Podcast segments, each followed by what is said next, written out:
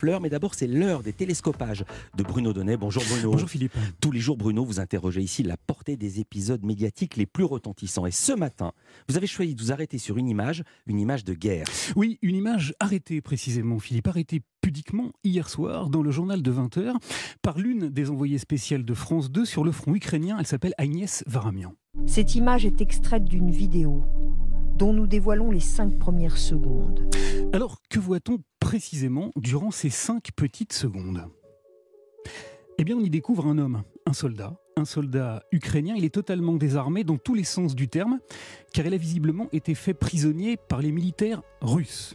Il est jeune, il regarde l'objectif du téléphone portable de son geôlier qui est en train de le filmer et il a le regard hagard. Sur la manche de son uniforme, il porte un insigne, un insigne de l'armée ukrainienne. Mais l'un des soldats russes lui demande de l'arracher. retire-le. Le prisonnier tire alors une bouffée de la cigarette qu'il porte au coin de la bouche et il lance d'un ton bravache à son interlocuteur Gloire à l'Ukraine. Et sur France 2, la séquence s'arrête là. Elle n'a duré que 5 petites secondes parce que ce qui se passe ensuite est tout simplement immontrable. Timothy Mikhailovich Adoura, c'est le nom de cet homme, est abattu, froidement exécuté d'une rafale d'armes automatiques.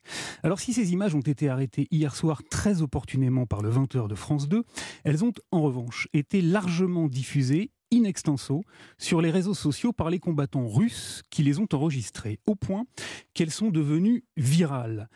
Au point que sur le front, ces images-là constituent désormais un fait de guerre. La vidéo a été postée depuis un compte russe hier soir. Et ce matin, nous étions avec des artilleurs sur le front, près de Barmout. Ils avaient tous vu la vidéo de leurs camarades. Voilà, alors la mise à mort de sang-froid d'un prisonnier désarmé est un crime de guerre. Cela contrevient à l'éthique de la guerre, car aussi paradoxal que ça puisse paraître, il y en a une.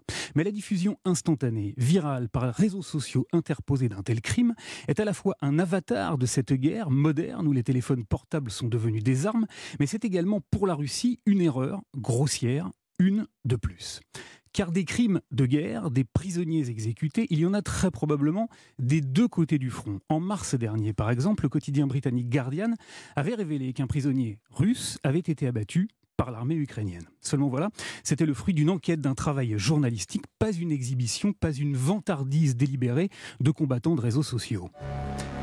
Car cette image-là, celle de la mise à mort d'un si jeune prisonnier, est instantanément devenue un symbole, parce qu'elle raconte non pas la guerre, mais bel et bien les dérives de la guerre, de cette guerre-là, celle dans laquelle, croyant pouvoir écraser un peuple à grands coups de roquettes et de vidéos humiliantes, l'armée russe n'aura finalement réussi qu'à nourrir le ressentiment et la résistance de toute la nation ukrainienne. Merci beaucoup Bruno Donnet. À demain. À demain.